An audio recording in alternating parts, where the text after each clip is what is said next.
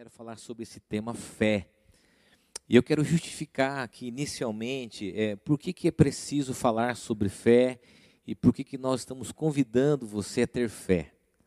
Ah, e o que, que a Bíblia, especialmente é, diante dos dias atuais que nós estamos vivendo, tem a nos explicar a respeito do sentido bíblico da fé.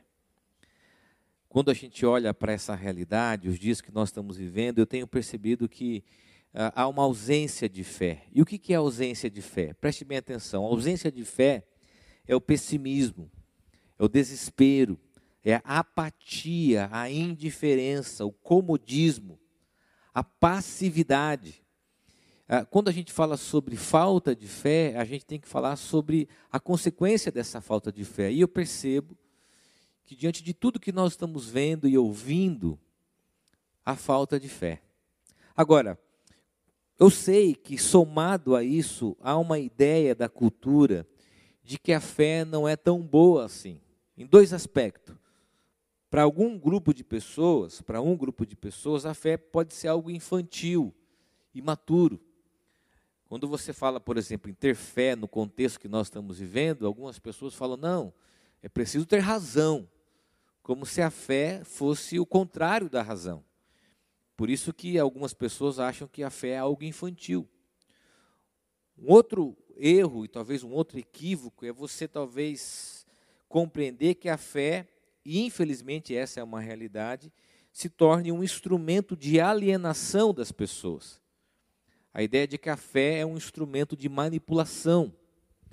Ah, infelizmente, o cenário que a gente vê diante de uma realidade que está aí é que muita gente usa a fé como instrumento de alienação. Mas o que, a Bíblia diz a respeito da fé? Diante desse cenário de ausência de fé e de uma compreensão equivocada sobre a fé bíblica, o que a Bíblia diz? Eu quero ler com você o texto de Hebreus, capítulo 11, versículo 1, e pedir que você acompanhe pelo seu celular, pela imagem projetada. O texto diz o seguinte: Ora, a fé é a certeza de coisas que se esperam, a convicção de fatos que se não veem. Essa afirmação do autor de Hebreus abre o capítulo 11 e antecede uma série de relatos de homens e mulheres que viveram pela fé. Diante dos textos bíblicos, nós temos a palavra fé em duas origens. A primeira, da palavra pistia, que quer dizer acreditar, e a segunda, muito usada também na compreensão, especialmente que vem do latim, é a expressão fides, que tem a ver com fidelidade. E quando a gente olha para esse texto, e o autor de Hebreus abre esse capítulo como uma narrativa de homens e mulheres que viveram pela fé, nós aprendemos quatro coisas. Primeira lição: que fé é confiar no agir de Deus. Preste bem atenção, eu vou repetir. Fé é confiar no agir de Deus. Na história bíblica, a fé está atrelada ao agir de Deus na história. O relato que nós temos em Hebreus faz uma lista de pessoas que viveram pela fé. E esse viver pela fé é uma narrativa histórica nos textos bíblicos. Porque o Deus que agiu na história ainda é o Deus que age e o Deus que vai agir quando nós necessitamos. Agora, uma característica importante desse agir é compreender que não é conforme nós queremos, mas é conforme a vontade e o querer de Deus. E quando nós olhamos para esse texto e vemos a respeito da fé, nós compreendemos um Deus que age na história. E viver pela fé é compreender a narrativa da fé, especialmente nesse texto que faz um relato de homens e de mulheres que viveram pela fé. Olha só o que o Eugene Peterson diz. Quando nos engajamos num ato de fé, escolhemos lidar com um Deus vivo, em quem temos confiança de que Ele sabe o que faz. Por isso que a fé é a certeza de que Deus é capaz de intervir em nossa vida e solucionar os impasses que muitas vezes nós encontramos e que nós não conseguimos sozinhos. Esse Deus que não pode ser visto, por isso é a expressão da fé e daquilo que o autor diz. mas é um Deus que age, vai agir em meu favor, em seu favor, em nosso favor. Eu sei que tem muitas pessoas que estão vivendo nesse momento achando que Deus está ausente de tudo isso e que talvez o cenário da sua vida seja um cenário imutável, não dá mais para mexer, não dá mais para resolver. Deus ainda pode agir na sua vida, porque fé é exatamente isso: crer que Deus e confiar que Deus age. Porque é o mesmo Deus que agiu no passado, na história, é o Deus que age e que nós confiamos na esperança de que Ele ainda vai agir. E muito do pessimismo que nós vivemos consome de nós essa confiança. Como se Deus estivesse longe e não pudesse mais intervir na nossa história de vida. Por isso, você que está ouvindo essa mensagem, eu quero te fazer um convite: tenha fé. Confie que Deus ainda pode agir na sua vida. Segunda consideração: fé é a disposição de enfrentar as situações da vida. Olha que interessante, quando o autor de Hebreus relata uma série de pessoas, Abel, Enoque, Noé, Abraão, Isaac, Jacó, José, os pais de Moisés, Moisés, Raabe, Gideão, Baraque, Sansão, Jeftá, Davi e Samuel. A gente olha para a história de cada um desses personagens e a gente vê exemplo de pessoas comuns que enfrentaram circunstâncias pela fé. A fé não é algo mágico que nos tira de uma realidade e que nos isenta do problema, como aquilo que eu falei da alienação. Mas a fé é a disposição de enfrentarmos dificuldades, lutas que possam surgir. O Dini Peterson também diz o seguinte: uma fé genuína não pode ser reduzida a receitas espirituais ou vendidas como histórias de sucesso. Ela é refinada no fogo e nas tempestades do sofrimento. A disposição é exatamente isso que é ter fé. Não é crer numa poção mágica, não é crer que Deus vai nos tirar de certas circunstâncias, mas é acreditar que pela fé eu posso enfrentar qualquer circunstância, especialmente porque nessas narrativas nós vemos homens e mulheres que não caminhavam sozinhos.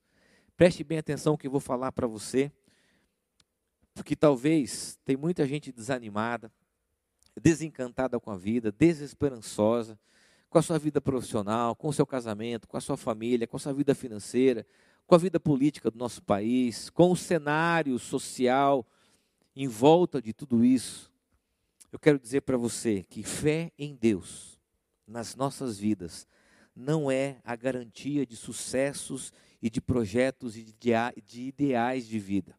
Não é a garantia de sucessos pessoais, mas a certeza de que em todas as circunstâncias, sejam elas ruins ou boas, Deus vai estar presente. Isso é fé. Fé não é ter problemas. Ontem mesmo eu passava em frente de um templo religioso da cidade e eu via a, a seguinte proposição: Cure a sua depressão pela fé.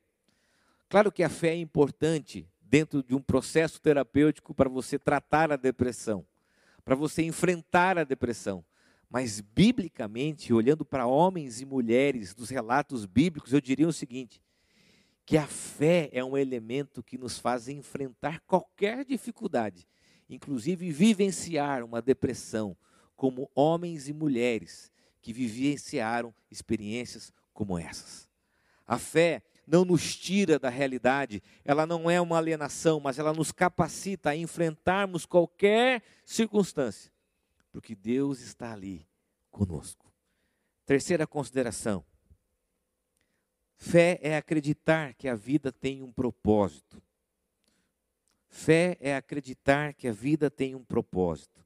O texto ressalta o fato da fé ser uma convicção que se coloca acima do olhar humano e das circunstâncias à nossa volta. Eugene Peterson diz o seguinte: a fé cristã não se trata de uma dependência neurótica. Você pode acompanhar essa frase do Eugene Peterson. A fé cristã não se trata de uma dependência neurótica, mas de uma confiança inocente Não temos um Deus que sempre cede aos nossos caprichos, mas um Deus a quem confiamos os nossos destinos. Preste bem atenção, diante de tanto pessimismo e desespero, a fé nos diz que a vida tem um sentido e um propósito. Diante do caos e da desordem, a fé nos diz que há um propósito e um sentido que talvez muitas vezes nós não entendemos, mas que pela fé, um olhar acima das circunstâncias, não na régua humana, mas diante daquilo que Deus é, daquilo que Deus faz, a fé me diz que a vida tem um propósito e um sentido. Deus ainda está no controle das coisas. Quando nós falamos sobre ter uma vida com fé, nós falamos de uma vida com sentido e propósito. Uma vida que tem sentido e propósito por entender a vontade de Deus sobre a vida dela. Quarta e última consideração. Fé bíblica é crer no que Cristo fez por nós. Se a sua fé não tem Cristo, ela não é uma fé bíblica. Porque a fé bíblica considera a pessoa de Cristo. Porque é pela fé que recebemos o perdão e a salvação e estas foram conquistados não por nós, mas por Cristo na sua morte e na sua ressurreição. É a fé que nos torna beneficiários desta graça, a graça de Cristo que nos alcançou, sendo nós justificados pela fé. Porque mediante a fé nós temos paz com Deus por meio e através de Cristo, segundo Romanos capítulo 5, versículo 1. Tim Keller diz o seguinte: Uma fé real nos liga a Cristo não apenas para a salvação do castigo dos meus pecados, vai aparecer para você aí. Uma fé real nos liga a Cristo, não apenas para a salvação do castigo dos meus pecados, mas para uma relação de amor com Ele. Qual a diferença que a fé em Cristo faz na sua vida? Se você acredita nele, o convite é um relacionamento e desfrutar de uma nova vida em Cristo. E quando nós falamos então sobre fé, e eu quero terminar, eu quero dizer que a fé não é um produto do nosso esforço e das nossas intenções. A fé também não é uma chave para abrir os depósitos do céu, os baús dos céus. Mas a fé é essencialmente, biblicamente, crer na pessoa de Cristo e na mensagem do Evangelho. Nós somos salvos pela fé, nós somos alcançados pela fé, nós somos restaurados pela fé. Nós experimentamos a graça de Deus pela fé, e é essa fé na dependência de Deus, da Sua vontade e através da pessoa de Cristo, que nós recebemos através da palavra. Por isso que em Romanos capítulo 10, versículo 17, diz que a fé vem pelo ouvir da palavra. Por que vem ouvir da palavra? Porque através da palavra nós vemos como homens e mulheres viveram pela fé. Por que, que a Bíblia me traz fé? Porque através dela eu vejo relatos de pessoas diante das situações e das circunstâncias humanas que viveram pela fé. E eu quero então aqui terminar contando a seguinte história para você.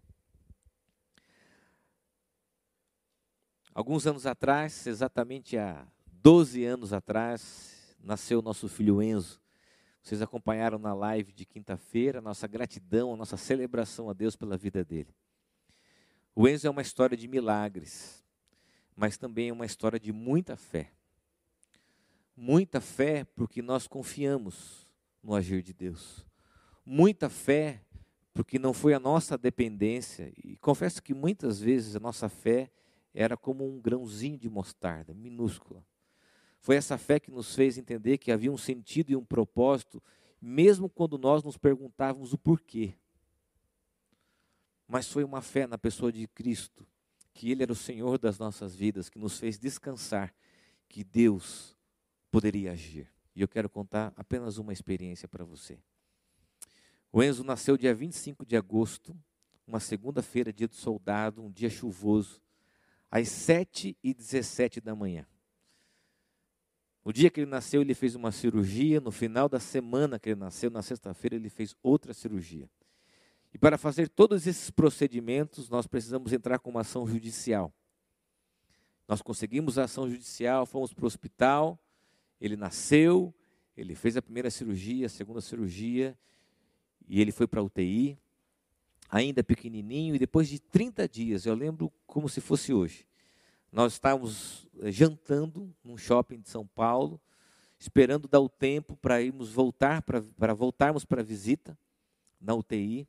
Nós recebemos um telefonema do médico, dizendo o seguinte: olha, o Enzo precisa ser transferido agora e fazer uma cirurgia agora. E eu lembro que aquilo foi um balde de água gelada, porque a gente falava assim, mas nós fizemos tudo. Nós fizemos tudo. Conseguimos eliminar, conseguimos uh, as cirurgias, ele nasceu. E eu lembro de ligar para os advogados, advogados numa sexta-feira, correram atrás, conseguiram eliminar, e a, o prazo era até as 8 horas da noite para o Enzo ser transferido.